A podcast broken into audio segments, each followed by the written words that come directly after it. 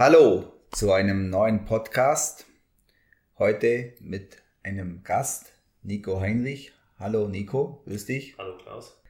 Heute haben wir ein Thema, wie wird man Verkaufsleiter? Beziehungsweise wie wird man überhaupt Hausverkäufer? Ich habe das Phänomen, dass viele, die im Hausverkauf sind, vielleicht sogar sehr erfolgreich sind und der Chef hat die Idee, jetzt brauchen wir einen neuen Verkaufsleiter und jetzt nehmen wir den besten Verkäufer und machen den jetzt einmal zum Verkaufsleiter. Was passiert? Jemand macht es eine Zeit lang und wird total unglücklich, weil er plötzlich merkt, das sind ja komplett andere Aufgaben. Zuerst ehrt das, weil er in die Position kommt oder weil er die Möglichkeit hat, da in der Karriereleiter im Unternehmen nach oben zu kommen. Aber am Ende des Tages entscheidet er, was man jeden Tag macht. Und das Ergebnis ist dann öfters mal, dass Leute dann sagen, oder der Verkaufsleiter dann sagt, Mensch, das ist eigentlich gar nicht das, was ich will. Jetzt muss ich Sachen organisieren, jetzt muss ich Sachen machen, die ich vorher noch nie gemacht habe. Ich habe gar nichts mehr mit dem Endkunden zu tun, mit dem Bauherrn, wo ich Erfolge für mich hatte und auch äh, ja, glückliche Bauherren. Das hat mir richtig Spaß gemacht. Jetzt habe ich gar nicht mehr den Spaß. Fazit kann sein, er bleibt bei der Firma und geht wieder die Position zurück. Fazit kann aber auch sein, er verändert die Firma und geht dann wieder als Verkäufer, wie auch immer. Eigentlich schade. Manchmal gibt es aber auch ganz andere Konstellationen, dass einer in dieser Position noch richtig aufgeht und einen Sinn in der Arbeit sieht und dann die Leute auch weiterbringt und auch es macht richtig dem Spaß und sagt, Mensch, das ist ja toll, jetzt kann ich mein Wissen weitergeben oder auch mir ist das Thema Organisation, Recruiting und was alles dazugehört, äh, das ist genau meins. Dann passt es natürlich. Dann haben wir nicht mit Zitronen gehandelt. Das ist das eine, was wir heute in diesem Podcast thematisieren, weil ihr werdet dann auch hören, dass Nico genau das durchlebt hat und heute in der Position des Verkaufsleiters ist. Und es gibt aber auch noch eine ganz andere Geschichte. Das sind die Leute, die vielleicht sich überlegen, über einen Hausverkauf zu gehen. Die vielleicht heute in einer ja, Position sind, vielleicht auch branchenfremd oder vielleicht gar nicht aus der Branche kommen und dass sich überlegen, ja, ist Hausverkäufer überhaupt was für mich, Hausverkäuferin, wie auch immer äh, soll ich das machen? Ja, und wie ist es denn mit dieser Provision? Alles nur erfolgsabhängig? Ist nicht ein festes Gehalt was sicheres oder der sichere Hafen? Ich habe schon in vielen anderen Podcasts äh, das mal thematisiert mit dem Selbstständig, Selbst und Ständig und ja, vielleicht nicht ein Angestelltenverhältnis. Äh, da habe ich auch meine Meinung und äh, lassen wir das mal heute dahingestellt. Es geht ja heute viel mehr um das Gefühl, um den Schritt zu machen. Und äh, will ich das wirklich und was, ja, alles hat ja seinen Preis. Ist das den Preis wert? Ja, und deswegen, damit wir auf diese Fragen eingehen, Nico, du bist bestes Beispiel.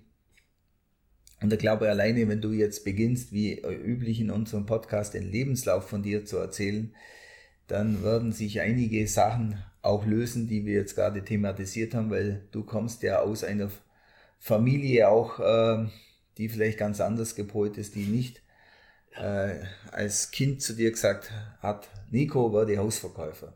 Bitte, Nico. Definitiv nicht, ja. Danke, Klaus. Ja, kurz zu mir. Ich äh, bin 43 Jahre alt, habe äh, zwei tolle Kinder, eine tolle Partnerin, die das Ganze vor allen Dingen auch mitmacht. Ähm, und ja, zu meinem Lebenslauf vielleicht habe ja ganz klassisch angefangen, Gymnasium, bin dann irgendwann auf die Realschule gewechselt, weil ich selber gesagt habe, lieber ein toller ähm, Abschluss auf der Realschule als ein schlechtes Abi. Deswegen der beste Schüler war ich nie, muss ich ehrlich zugeben. Hab dann, und da ist genau das, was du jetzt gerade sagst, bin eigentlich in einer, ich bin in einer Beamtenfamilie groß geworden, sprich der Vater Finanzbeamter. Mittlerweile habe ich nur noch Finanzbeamte um mich herum. Die Schwester ist am Finanzamt, der Schwager, meine Partnerin auch. Ähm, und damit alles sehr ja, konservative Menschen oder die, die vor allen Dingen die Sicherheit brauchen. Und ich kann mich noch an einen guten Satz erinnern, wo ich eine Ausbildungsstelle gesucht habe nach der Höheren Handelsschule. Ich habe die Höhere Handelsschule noch gemacht, weil ich so gar nicht genau wusste nach der Realschule, was soll ich machen, habe also dann noch Fachabi gemacht und habe mich als Einzelhandelskaufmann beworben und als Steuerfachangestellter. Und ich kann mich noch gut erinnern, da war eine Anzeige von der Versicherung. Ähm, und mein Vater oder meine Mutter, irgendeiner sagte damals, ähm, du willst doch bloß keine Versicherung verkaufen. Oder es war vielleicht auch, du willst doch bloß kein Verkäufer werden. Ähm, und da ist genau dieses, was, was in Deutschland halt so ist, diese, dieses Wort Verkäufer, was ich auch nicht verstehe, warum das so negativ dargestellt wird. Für mich ist Verkäufer ein ganz toller Job und der muss auch nicht Berater genannt werden, weil wir sind keine Berater, wir sind Verkäufer. Und ja, nichtsdestotrotz, ich habe eine Ausbildung angefangen, dann über meinen Vater bekommen als Steuerfachangestellter, habe die drei Jahre durchgezogen habe sie auch bestanden. Ähm, bin danach dann in der Industrie gelandet, in, Buch, in der Buchhaltung jeweils, bei zwei verschiedenen Unternehmen, ein sehr großes Franchise-Unternehmen auch. Ähm, war aber nirgendwo, wenn ich sehr selbstkritisch bin, nirgendwo so der Beste. Ähm, war auch nicht wirklich gut, bin dann am Schluss nochmal bei bei einem Steuerberater gewesen, habe immer gewechselt und war auch nie glücklich. Warum? Denke ich heute oder heute weiß ich es, weil ich einfach den Job nicht gerne gemacht hatte. Es war nicht meine Welt mit Zahlen, mit Gesetzen, mit, ja, ich konnte viel arbeiten, hatte aber auch letztendlich nichts davon, dass ich viel gearbeitet habe, außer dass halt die Mandanten dann damals sehr glücklich waren, vielleicht, wenn die Arbeit gut war. Und dann irgendwann habe ich gesagt, ich mache das nicht mehr und habe mich mit einem Bekannten unterhalten, der in der Versicherungsbranche war ähm, damals bei der Victoria-Versicherung noch, die sind ja heute die Ergo-Versicherung, bei der Victoria-Versicherung, haben mit ihm gesprochen und er hat gesagt, pass auf, fang hier an. Für meine Eltern ist, glaube ich, damals eine Welt zusammengebrochen. Der Junge wird jetzt selbstständig, der geht jetzt in die Versicherungsbranche. Das war schon damals selbstständig? Oder? Ja, selbstständig okay. sofort. Ja. Okay, da, ah, also raus aus dem Angestellten raus aus dem Angestelltenverhältnis, hatte damals, also die Versicherungsagenturen bekommen ja immer diese Bestandsprovision, das heißt, es ist ein gewisses Fixum da. Ich hatte aber eine ganz kleine Agentur, also auch ein ganz kleines Fixum. Habe aber gesagt, ich mache das jetzt, ich will Verkäufer werden. Ausschlag war damals eigentlich so mit 16, 17 hatte ich einen, einen Freund, mit dem war ich auf einem Helge Schneider Konzert tatsächlich in den 90ern. Und ähm, der hat mir in den Pausen erzählt, was er macht. Und der war Verkäufer. Der war drei Jahre älter, ist er, glaube ich, als ich. Und da habe ich ab da immer gesagt, ich will Verkäufer werden. Und mein Ziel war damals eigentlich schon immer Verkaufsleiter. Und ähm, wo ich noch Steuerfachangestellter war, hatte ich eine, eine, Freundin, der Vater hat eine ganz große Firma gehabt und der hat gesagt, pass auf, wenn du Verkäufer werden willst, geh zehn Jahre in die Versicherungsbranche. Wenn du das überlebst, dann bist du ein guter Verkäufer. Und ich bin dann zur Victoria damals gegangen, habe die Agentur aufgebaut, bin dann zwischenzeitlich mal kurz zur Signal Iduna und dann habe ich eine sehr große Agentur von der Allianz übernommen und ähm, hatte da Kunden, die ähm, ein, in der Zuliefererbranche für die Fertighausunternehmer waren, äh, für die Fertighausindustrie waren und habe mich da, habe da gesehen, die suchen einen, einen, Verkäufer. Mein Vater hat damals die, äh, die Anzeige gesehen in der Zeitung und habe mich einfach mal beworben es war nicht ganz so, wie der Vater damals sagte, ähm, da wirst du mit Kusshand in der Industrie genommen, das nicht. Ähm, bin da dann allerdings dadurch, dass die mich kannten, halt wirklich dahin gekommen. Habe genau zehn Jahre lang Versicherung verkauft, also es war genau so, wie, wie er damals sagte. Und habe dahin gewechselt in die, in die Zuliefererbranche. Ähm, bin dann als Berater als, wirklich als Berater, kann ich wirklich sagen, von Musterhaus zu Musterhaus gefahren, habe Vorträge gehalten und ähm, habe beraten. Ich war auch Angestellter äh, mit, einem, mit einem festen Gehalt. Und ab da hat es für mich, das vielleicht zu dem Thema, auch wirklich nichts mit Verkaufen zu tun, weil ich muss ja nicht verkaufen. Ich bekomme ja das Gehalt trotzdem.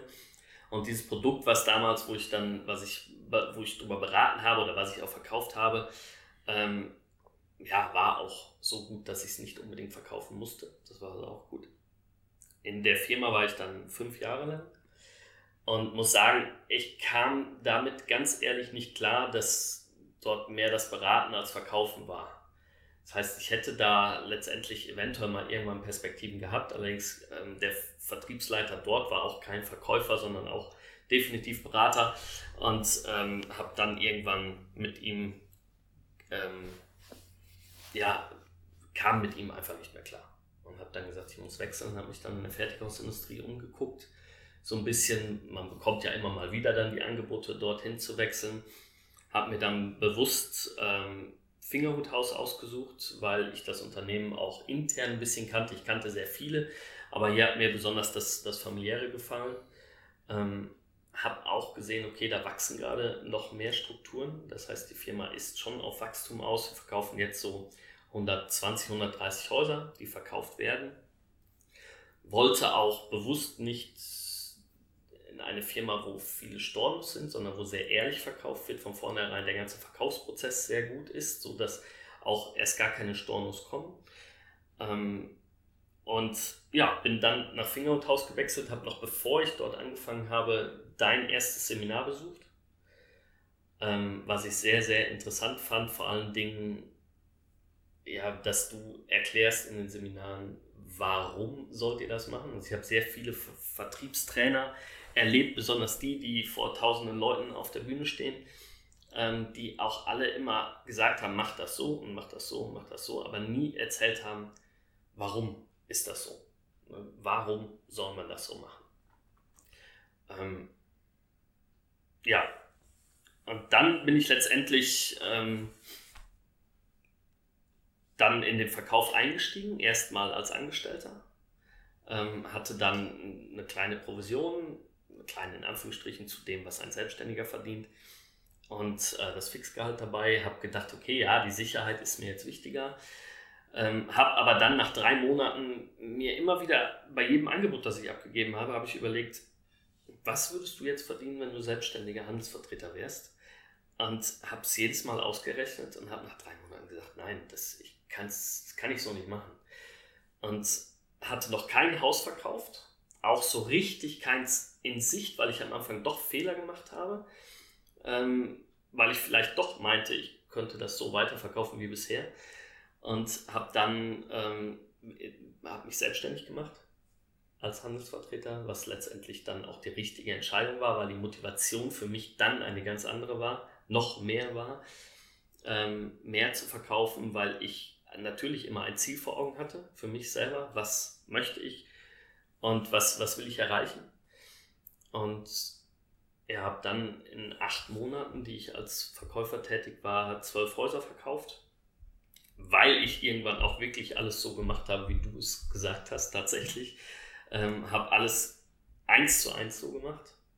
Und ähm, dann hörte der damalige angehende Vertriebsleiter auf, sage ich, sag ich mal. Der ist zu einem Mitbewerber gewechselt, der die Stelle eigentlich haben sollte. Der Chef rief mich damals an, ich weiß noch genau, wo es war, im Auto und erzählte mir das, dass er aufhört. Und dann war, glaube ich, der erste oder zweite Satz, den ich gesagt habe, hiermit bewerbe ich mich als Vertriebsleiter.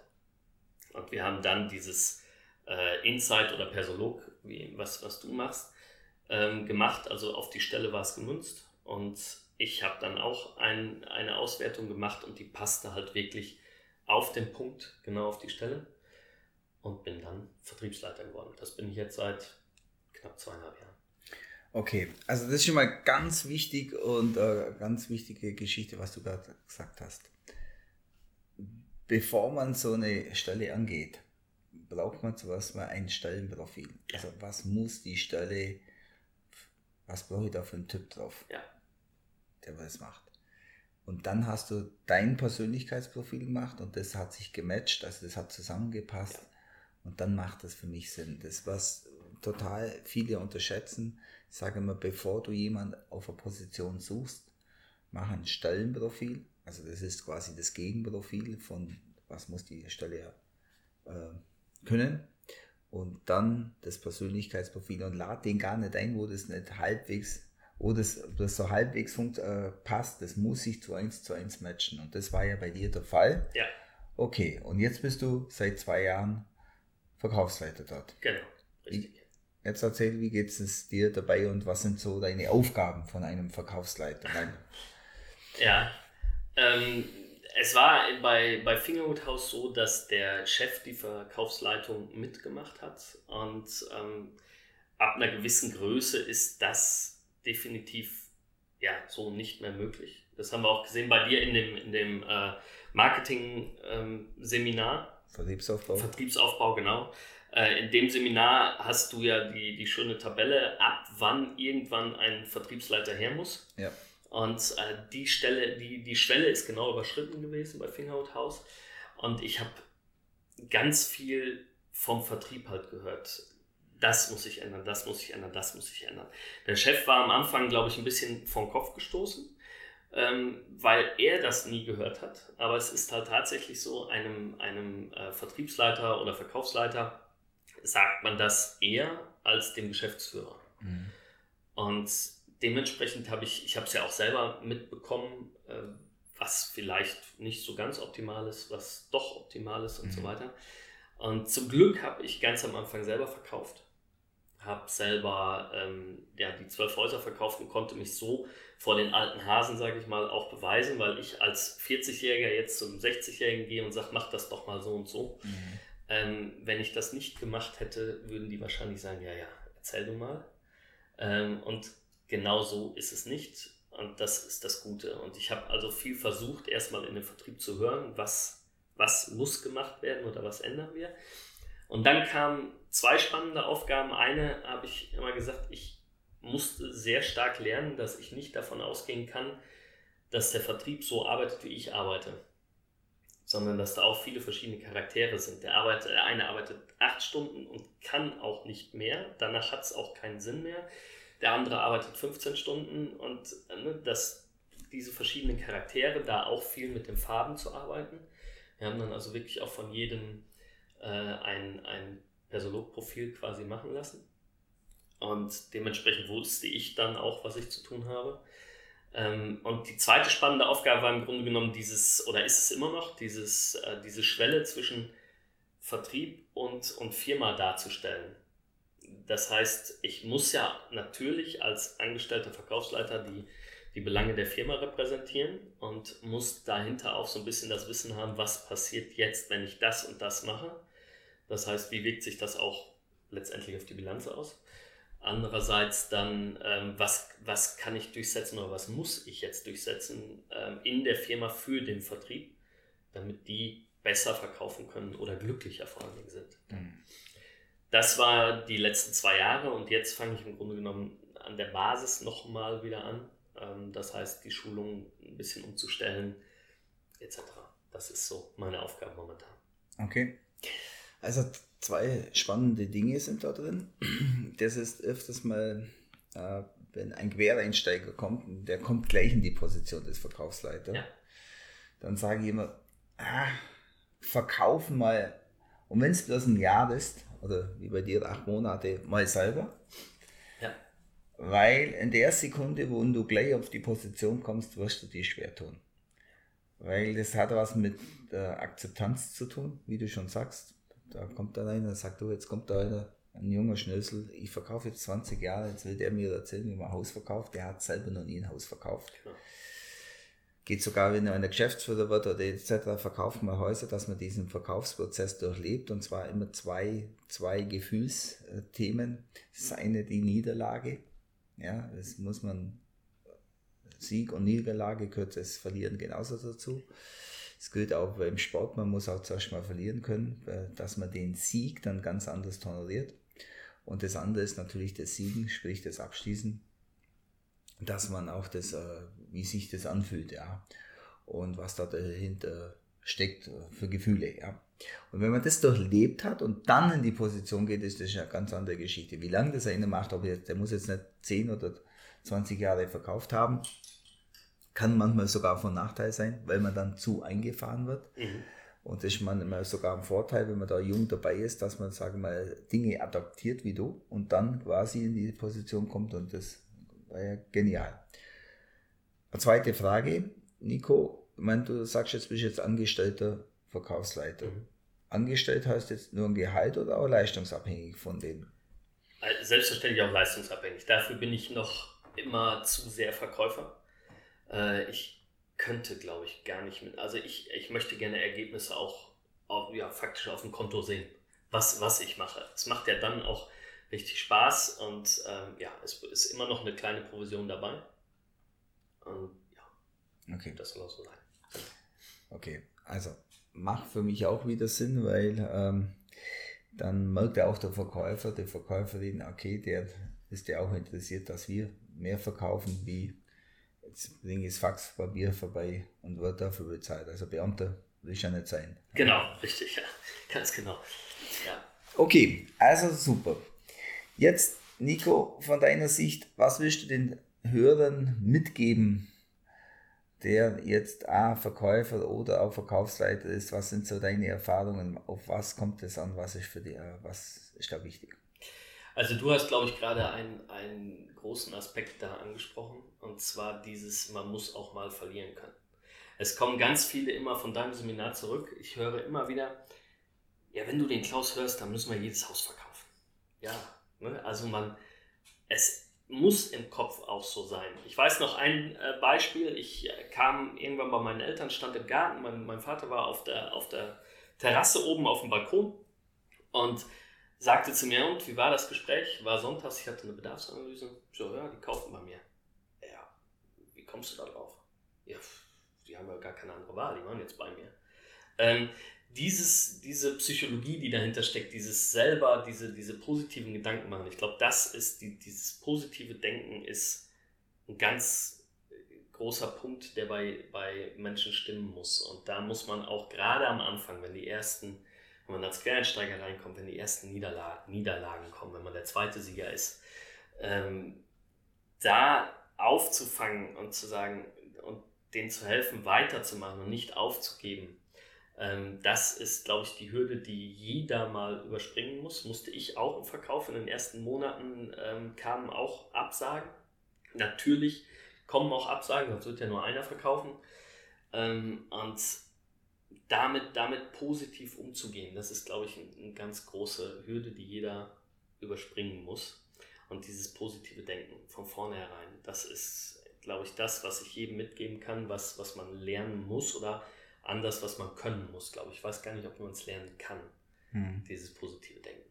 Das ist jetzt gerade im Moment mit den, mit den Preiserhöhungen, die jetzt stattfinden aufgrund der Holzpreise etc., dass äh, welche auf mich zukommen. Einer kam auf mich zu, weiß ich noch ganz genau. Wenn nach der Preiserhöhung verkaufe ich kein Haus mehr, äh, da sind wir einfach zu teuer. Da habe ich gesagt, okay, das war freitags, dann erwarte ich am Montag deine Kündigung. Da hat er mich angeguckt, ja warum? Ja, ich, dieses negative Denken, wenn ich das schon habe, werde ich danach auch kein Haus mehr verkaufen. Und da dieses Positive weiterzuhaben, ich glaube, gute Verkäufer haben dieses Positive. Mhm. Sehr gut. Also zwei Aspekte. Ähm, klar, du kennst mein Training, du kennst meine Einstellung und das ist so, stell dir vor, gestern war ja Endspiel. Ja, die Engländer hätten gesagt, super, wir sind im Endspiel, das reicht uns. Ja. Also jeder, der im Sport unterwegs ist, muss das Ziel haben, wir wollen gewinnen. Okay? Genau. Es gibt ja den Spruch, die einen wollen nicht verlieren und die anderen wollen gewinnen. Ja. Äh, das heißt, äh, kopfmäßig gehe ich immer dann, ich verkaufe das Haus. Und somit gebe ich alles. Wenn ich nicht alles gebe und nur 99 Prozent und andere gibt 100, dann bist, hast du verloren. Und ja. Im Verkauf ist der zweite Platz so blöd. Ja, definitiv, das ist er. Genau. Ja, genau. Und äh, ich habe gute Gespräche gehabt, bringt ja nichts. Okay, also das ist einfach wichtig, dass du die, dass man diese Einstellung auch hat. Äh, ich nenne es jetzt mal Gewinnereinstellung. Aber die bekommt man, glaube ich, ganz automatisch, wenn man, und das wäre das Zweite, macht das, was dir Spaß macht. Ähm, und das ist halt, ich habe Steuerfachangestellter gelernt und da wäre ich, ich hätte den Steuerberater machen können, ich wäre wahrscheinlich der schlechteste Steuerberater in der Umgebung gewesen, weil ich nicht das gemacht habe, was mir Spaß macht. Und jetzt mache ich das, was mir Spaß macht und bin da, denke ich, relativ erfolgreich. Und ähm, ja, das, das sollte jeder machen. Und wenn er keinen Spaß mehr hat daran und wenn, er, wenn so diese innere Kündigung da ist, dann muss man auch aufhören. Und das ist, glaube ich, auch das ist, glaube ich, auch die Aufgabe eines Vertriebsleiters zu erkennen und die Leute zu schützen und zu sagen, pass auf, wir müssen ein Gespräch führen. Ich merke, das hier ist nicht dein Ding. Ähm, ich gebe dir jetzt die Chance, such dir doch was anderes. Das ist, glaube ich, auch die Aufgabe, die man hat. Die nicht so schöne, aber die ist nun mal auch da. Ja. Und dann läuft es auch. Also ich hatte Beispiele, ich meine, du super in acht Monaten zwölf Häuser, habe auch schon das Beispiel gehabt, dass einer in einem Jahr 25 Häuser verkauft hat, wo er begonnen hat, ja, hat sich aber optimalerweise vorher super vorbereitet und ja. äh, mit einem ganz klaren Ziel, äh, ich will nach vorne, hat auch ein gutes Vorbild gehabt, ja. Also gibt es auch, ja. Ähm, dieses Gewinnen. Ja, Nico, da geht es ja auch um das Thema jetzt, du bist natürlich zwischen den Stühlen. Auf der einen Seite hast du den Verkäufer, weitreichend sogar noch den Endkunden, sprich den Bauherrn, und auf der anderen Seite die Geschäftsleitung. Mhm. Das ist ein gewisses Spannungsfeld da. Mhm. Ähm, kannst du dazu was sagen? Wie handelt man das Spannungsfeld? Ja, das ist, das ist tatsächlich eine, eine schwierige Aufgabe weil man im Grunde genommen schon dieses unternehmerische Denken auch ein Stück weit braucht und, und gucken kann, was, ähm, was hat, haben bestimmte Dinge für Auswirkungen. Zusätzlich aber natürlich den Kunden glücklich machen, um Referenzen aufzubauen, um glückliche Kunden zu haben, Glück, damit auch glückliche Verkäufer. Es ist, das gebe ich zu, ähm, es ist wesentlich einfacher als angestellter Verkaufsleiter oder Vertriebsleiter zu sagen, ähm, das machen wir nicht, als wenn ich Verkäufer bin und das sind meine Kunden, die ich aufgebaut habe. Das ist, ich glaube, dass da dieses, diese Schwelle nicht allzu groß ist, dass sich jemand persönlich angegriffen fühlt als Verkäufer, wenn man sagt, nein, wir machen das jetzt so und so und so. Ähm, und das ist als Verkaufsleiter wesentlich einfacher mal eben zu sagen. Allerdings muss man schon immer mal abwägen, was mache ich jetzt gerade. Ähm, was ist jetzt für das Unternehmen gut, welche Entscheidung ist jetzt gut. Und da ist natürlich auch, und das ist das Schöne bei Fingerhut House, haben wir ganz äh, flache Hierarchien. Ähm, mein direkter Vorgesetzter ist äh, der Geschäftsführer, der Linke vom Fingerhut House und wir sitzen einmal die Woche zusammen und besprechen alles.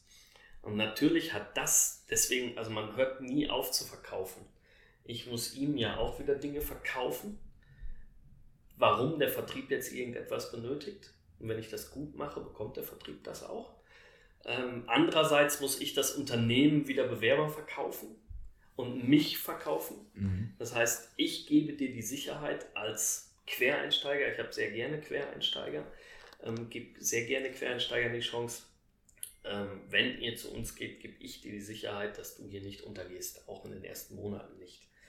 Ähm, ja, das ist vielleicht das so die Schnittstelle da, die ist schon nicht immer einfach definitiv, das ist schon schwierig. Okay, also Gott, das Spannungsfeld wird es immer geben. Ja. Das ist auch das gleiche Spannungsfeld, was natürlich ein, äh, ein Verkäufer hat zwischen Bauherr und, und Unternehmen. Ja, ja. genau. Und äh, da ist ja auch dann gut, wenn man, sage jetzt mal, einen Verkaufsleiter hat, der mich da unterstützt in der Richtung gegenüber dem Unternehmen, aber dann natürlich das auch weitergibt, was das Unternehmen will. Ja, ja und in alle Richtungen auch beobachtet. Ne? Also jetzt gerade mit den mit Online, mit den sozialen Medien ist ja. halt, das heißt, ich beobachte auch überall, wo passiert etwas, ob bei Facebook, ob bei Instagram, was passiert da gerade, wer spricht da gerade und da kommen natürlich immer mal auch mal negative Sachen, gerade beim Bau geht nicht immer alles glatt und ähm, das ist, glaube ich, ein ganz normaler Vorgang, der aber beobachtet werden muss und wo ich halt auch mal einschreite und sage, zu einer bestimmten Abteilung, pass auf, das muss hier, das muss sich ändern oder so, oder, oder hier muss was anders laufen, etc. Mhm. So, jetzt kommen wir zum Thema Recruiting oder neue Mitarbeiter. Wie sieht es jetzt aktuell aus? Hast du das Gefühl, dass sich viele bewerben oder den Job wollen oder ist es eher so noch das Thema, wer wird Hausverkäufer oder Hausverkäuferin?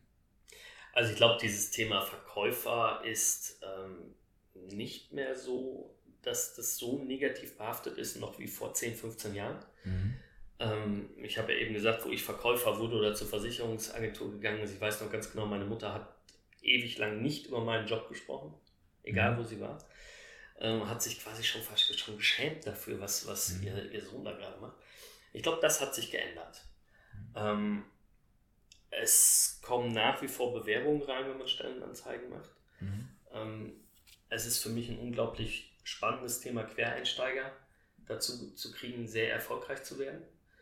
Ähm, die Guten ist meistens so, die Guten bleiben da, wo sie sind, weil da sind sie einfach glücklich. Natürlich führt man hier und da mal Gespräche, aber es ist halt, das ist wirklich sehr schwierig. der Königsweg quasi die Guten wegzuholen, aber das, ähm, ja, so baut man halt, ja, gerade mit den, mit den Quereinsteigern baut man um sich herum, die, die gehen auch die Schiene mit, die man gerne möchte. Ja, ja. Ne, wir fahren ja genau deinen Verkaufs, äh, deine Verkaufsstrategie. Und das sollen auch die Verkäufer machen. Da achten wir auch extrem drauf. Es ist bei uns zum Beispiel im Unternehmen so, wenn die wenn in der Bedarfsanalyse die Budgetermittlung fehlt, bekommen die von uns keine Bauzeichnung, keine mhm. Zeichnung, die Verkäufer. Oder keine Kalkulation.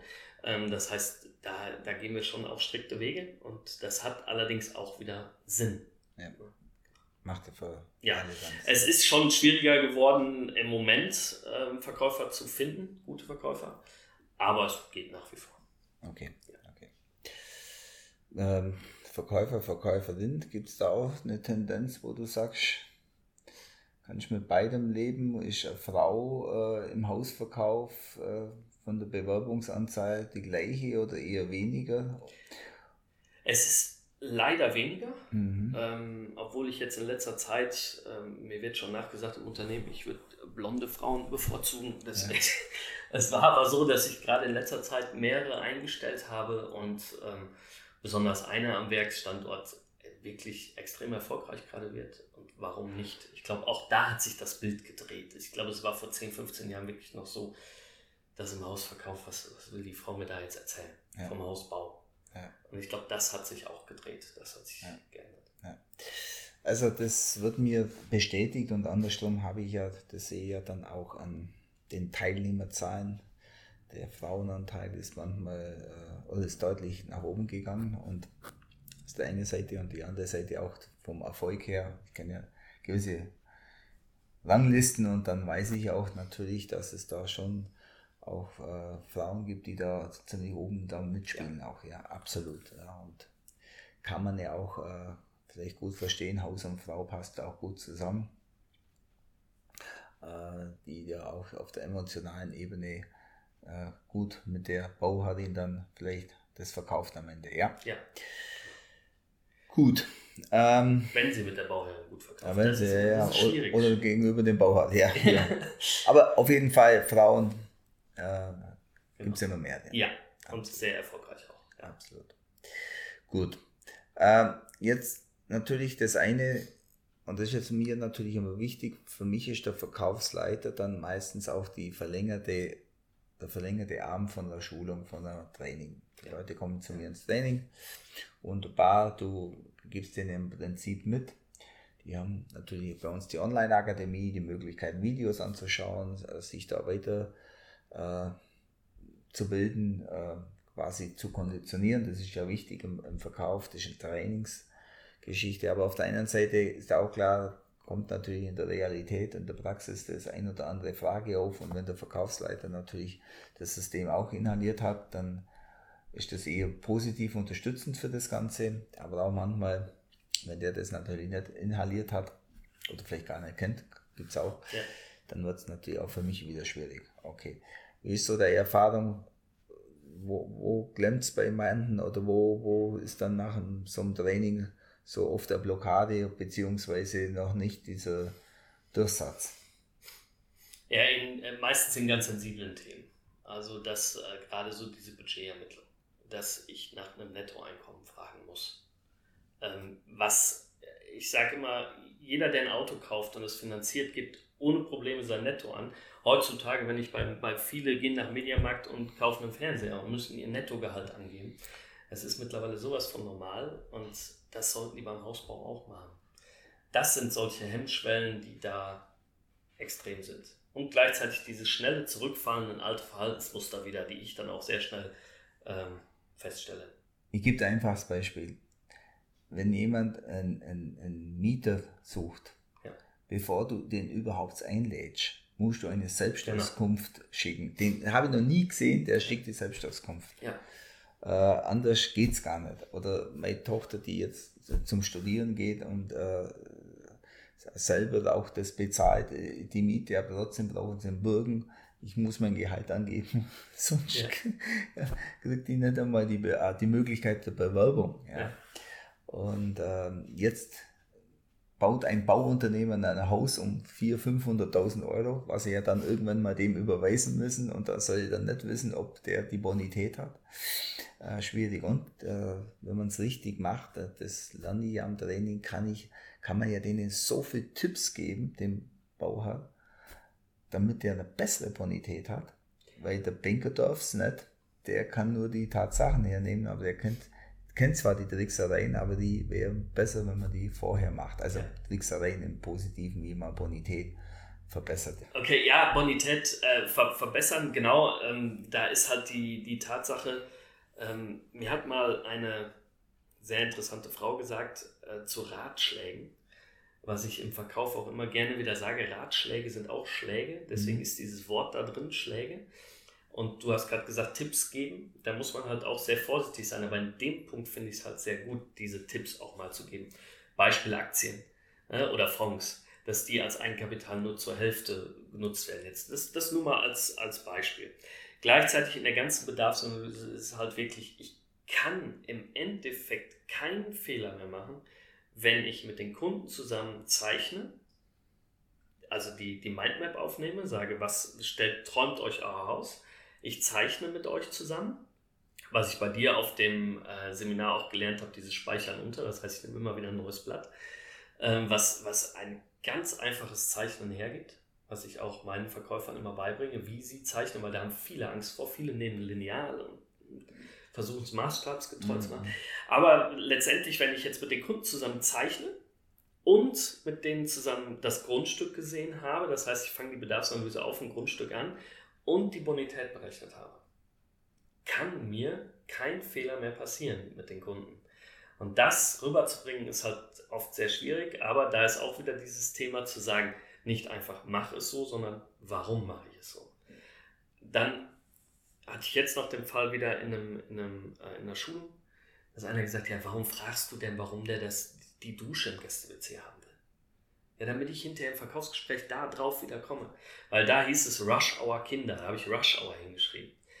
Und ja, hinterher bei der Präsentation zu sagen, sehen Sie, da ist die Dusche für die Rush Hour, ne? wissen Sie Bescheid. So dieses, dieses Verkaufen und ich kann dann keine Fehler mehr machen. Es kann kein Fehler mehr passieren. Ja. In dem Moment kann ich nur 99% geben und der andere gibt 100. Dann hat der andere den Auftrag. Okay, da ja. ist halt die Hemmschwelle. Aber dazu haben wir ja auch und verständlicherweise auch nochmal das Mastertraining, wo es ja genau. noch in die Tiefe geht. Ich weiß nicht, das hast ja du auch mitgemacht ja. und was dann am Ende gibt es ja auch nochmal einen Schub, um die in die Tiefe zu gehen. Ich weiß nicht, wie das bei dir war. Das war genau das, da hast du mir das mit, den, mit dem Zeichnen gezeigt. Und auch dieses, ähm, diese Gruppenarbeit, also wirklich dieses Verkaufen mal vor anderen Verkäufern zu üben, was viele nicht gerne machen, aber was definitiv eines der besten Trainings ist, ja. Das Mastertraining ist absolut zu empfehlen, ja. Also das äh, haben wir ja auch so gestaltet als aufbauendes Training. Wir sind gerade selber im Überlegen, ob wir das als Paketpreis in der Zukunft auch anbieten und sagen, das ist eigentlich die logische Folgerung als nächsten Schritt. Weil wir hatten das jetzt in der Corona-Zeit immer verschoben, weil das war, war das einzige Training, wo ich gesagt habe, das machen wir nur offline, nicht online. Ja. Und deswegen haben wir es jetzt vor zwei Wochen, jetzt im Ende Juni, Anfang Juli, und haben das durchgeführt. Und ich merke dann wieder, Mensch, wie wichtig ist es eigentlich, das zu machen. Dass wir jetzt heute als Dreitagestraining machen, verknüpft mit Pausolog, dass auch jeder noch selber weiß, was er für ein Typ ist und quasi individuell sein Verkaufskonzept auch, auch erarbeiten kann in dem Training. Ja, vor allen Dingen glaubt man manchmal gar nicht, was, was für kleine Stellschrauben man drehen muss in so einer Bedarfsanalyse, dass es letztendlich dann doch läuft. Ne? Also so, die, die, viele Verkäufer sind manchmal so eingefahren, dass sie so bestimmte Dinge einfach sagen, wie jetzt, nehmen, sagen wir mal KfW. Ähm, ja, die, die, alle Kunden wollen immer ein KfW 40 Haus. Da habe ich gesagt, das habe ich, da habe ich ganz andere Erfahrungen gemacht. Ich möchte mal gerne teilnehmen an einem Gespräch. Mhm. Und er hat ganz natürlich in der Bonitätsberechnung gesagt, Sie wollen doch sicherlich ein KfW 40 Haus. Das, hat, das war ihm gar nicht bewusst, dass er das gemacht hat. Das hat er aber gemacht. Und das ist so eine kleine Stellschraube. Lass es doch weg, dann bringst du die Leute doch erst gar nicht darauf. Warum denn? Gerade sie nicht, wo es ihn gar nicht juckt. Genau. Richtig. Ja gut, und solche Dinge kann man dann sehr gut lösen. Also im Mastertraining machen wir ja auch das und auch generell sage ich, nehmt eure Gespräche auf, nur für euch selbst natürlich auch klar. und hört, wenn ihr mutig seid, das auch an, weil dann merkt man doch das ein oder andere, was man vielleicht sagt oder wie man sagt, äh, dass das dann vielleicht auch nicht förderlich war oder vielleicht andersrum gesagt oder weglassen. Manchmal ist weglassen besser wie was zu viel zu sagen. Ähm, oder Vorschläge sind Schläge. Das gibt ja kleine äh, Geschichten, die dann eine Auswirkungen haben auf den Verkaufserfolg. Und natürlich sein. Das sage ich auch immer. Ne? Also dieses. Richtig. So sein, wie man ist. Authentisch. Nicht, nicht anders, genau, authentisch. Ja. Authentisch, okay. Aber authentisch wird man immer dann, wenn man was gut kann, sich seiner Sache sicher ist, äh, wenn man den Prozess kennt. Und da ist natürlich sehr unterstützend, wenn man zuerst mal einen Prozess hat. Ja, nicht einmal so, einmal so und dementsprechend macht. Struktur. Genau. Perfekt. Ja, Nico. Jetzt die Hörer, was gibst du denen für einen Tipp? Jetzt, ich nenne es jetzt mal aus der Steuerfachgehilfen. Geschichte. Äh, aber ich bin vielleicht ganz tief in mir drin, doch einer, der vielleicht war, mit Menschen gar nicht zu tun hat. Also was muss einer mitbringen für Eigenschaften, äh, um den Job zu machen? Also da muss man ja eine gewisse Persönlichkeit sein. Was ja, also man muss, glaube ich, in allererster Linie ähm, ja, sehr wettbewerbsbewusst sein. Das heißt, man will nach vorne kommen, man will etwas erreichen, man will viel Geld verdienen ähm, was man in der Fertighausbranche sicherlich gut kann. Und als Verkäufer, ähm, dieses Wettbewerbsbewusstsein muss da sein, dieses Streben nach mehr muss da okay. sein als Verkäufer. Gleichzeitig natürlich mit, mit Menschen zu tun haben, gleichzeitig auch einfühlsam sein, Menschen verstehen. Ja. Und äh, da ist auch, kommen wir auch wieder zu den Farben, nicht nur ein Verkäufer muss in ein Profil reinpassen, sondern auch der Kunde, man muss erkennen, in welchem Profil sich der Kunde gerade befindet und muss dementsprechend agieren, ähm, dass der Kunde sich gut aufgehoben fühlt. Ne, jetzt gibt es sehr oft dann diese, diesen, diese grüne Frau, die mir gegenüber sitzt, die so ein bisschen dieses Kuscheln und ähm, ich träume in meinem Haus und dann habe ich genau den Buchhalter oder den Steuerfachangestellten, den wirklichen Steuerfachangestellten auf der anderen Seite sitzen als Mann, der nur in Zahlen denkt und der mir am nächsten Tag eine Excel-Liste schickt mit oder die schon mitbringt mit 50 Positionen. Ich muss beide bedienen. Und das ist genau das, was jeder können sollte. Und der Tipp für alle, macht das, was euch Spaß macht. Und dann wird es auch erfolgreich, definitiv. Das sind tolle Worte, Nico. Ja, macht es, was, so, was einem Spaß macht. Das Wichtigste. Ergebnisorientiert, Spaß an der Arbeit und dann ist automatisch der Erfolg. Genau. Dann nicht warten, der kommt und der kommt. steht vor der Tür. Man muss ihm das dann reinlassen auch. Genau. Okay, finde ich toll, Nico. Abschließend denke ich, deine Worte noch für einen Verkäufer, für einen, der in diese Position kommen will oder als Verkaufsleiter. Was sind deine abschließenden Worte? Was gibst du für den, für einen Tipp mit? Als, also jetzt zwei Positionen, einmal als Verkäufer, einmal als Verkaufsleiter. Beide. Ja, als Verkäufer habe ich im Grunde genommen das schon gesagt, äh, habe ich gerade schon gesagt, wenn es dir Spaß macht, wirst du erfolgreich werden. Versuche immer einen Schritt weiter zu sein als andere. Ähm, sprich, fängt ganz doof an, schon bei der Bedarfsanalyse. Ich fange die Bedarfsanalyse auf dem Grundstück an, damit ich weiß, wie es aussieht. Das machen viele nicht. Mhm. Und diejenigen, die es nicht machen, sind im Grunde genommen dann schon in der Beratung hinten raus. Deswegen sei einen Schritt weiter als andere.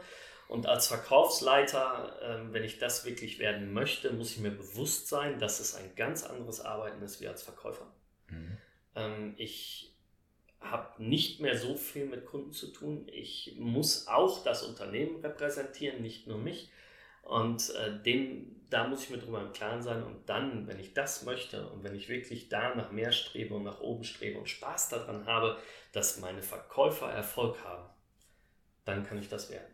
Anders sollte man lieber ein erfolgreicher Verkäufer bleiben. Das, was du ganz am Anfang gesagt hast, stimme ich hundertprozentig zu. Man kann nicht den besten Verkäufer zum Verkaufsleiter machen. Genauso gut kann ein etwas schlechterer Verkäufer ein sehr guter Verkaufsleiter sein. Also das ist, ja. muss man schauen. Okay.